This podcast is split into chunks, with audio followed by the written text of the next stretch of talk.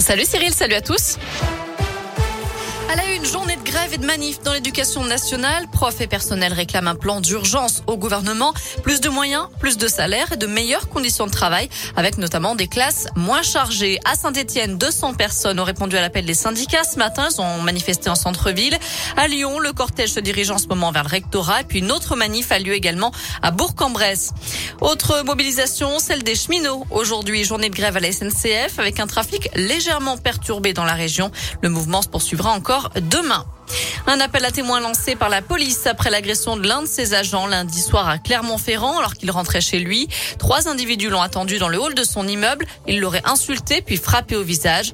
L'un des agresseurs voisins de la victime a été arrêté et incarcéré. Il devait purger une peine de prison dans un autre dossier. Les deux autres courent toujours et sont activement recherchés. Eux avaient décroché des portraits d'Emmanuel Macron dans des mairies de Lens et de Lyon. La Cour de cassation a cassé les condamnations de 16 personnes. Elles avaient été condamnées à des peines allant de 250 à 500 euros d'amende avec sursis, peine confirmée en appel à Villefranche-sur-Saône, mais la Cour de cassation estime que ces actes relèvent bien de la liberté d'expression. Elles seront donc rejugées en appel à Toulouse.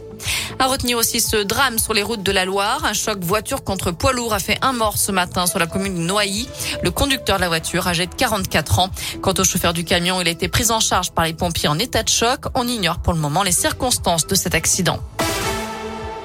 En foot, la commission de discipline se réunit dès ce soir après les violences entre supporters survenues hier lors de la septième journée de Ligue 1.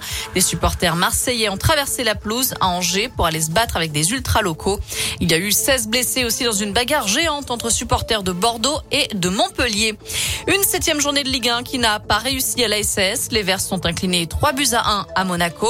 C'est la quatrième défaite consécutive pour les Stéphanois. Soirée très morose aussi pour les Clermontois qui se sont effondrés à Rennes. Score final 6-0 pour les Bretons. De leur côté, les Lyonnaises sont imposées 3 buts à 1 face à l'Estac de 3. Enfin, c'est la tradition après le décès de chaque président de la Ve République. Moins d'un an après sa disparition, un timbre commémoratif est dévoilé aujourd'hui à l'effigie de Valérie Giscard d'Estaing, l'ex-président du conseil départemental du Puy-de-Dôme. Il sera en vente en avant-première à Chamalières, commune dont il a été maire, les 19, 20 et 21 novembre prochains, avant une vente dans tout le pays la semaine suivante. Voilà, vous savez tout pour l'essentiel de l'actu de ce jeudi. On jette un œil avant de se quitter à la météo. Alors pour cet après-midi, pas de grand changement. Garde un beau ciel bleu, du soleil, des températures toujours très agréables, voire même estivales pour la saison. On aura jusqu'à 20 degrés, 23 degrés du côté de Vichy, 24 à Ambert, 25 à Lyon et 23 également à Bourg-en-Bresse. Même chose pour demain, du soleil, du ciel bleu. Ça va se gâter à partir de dimanche.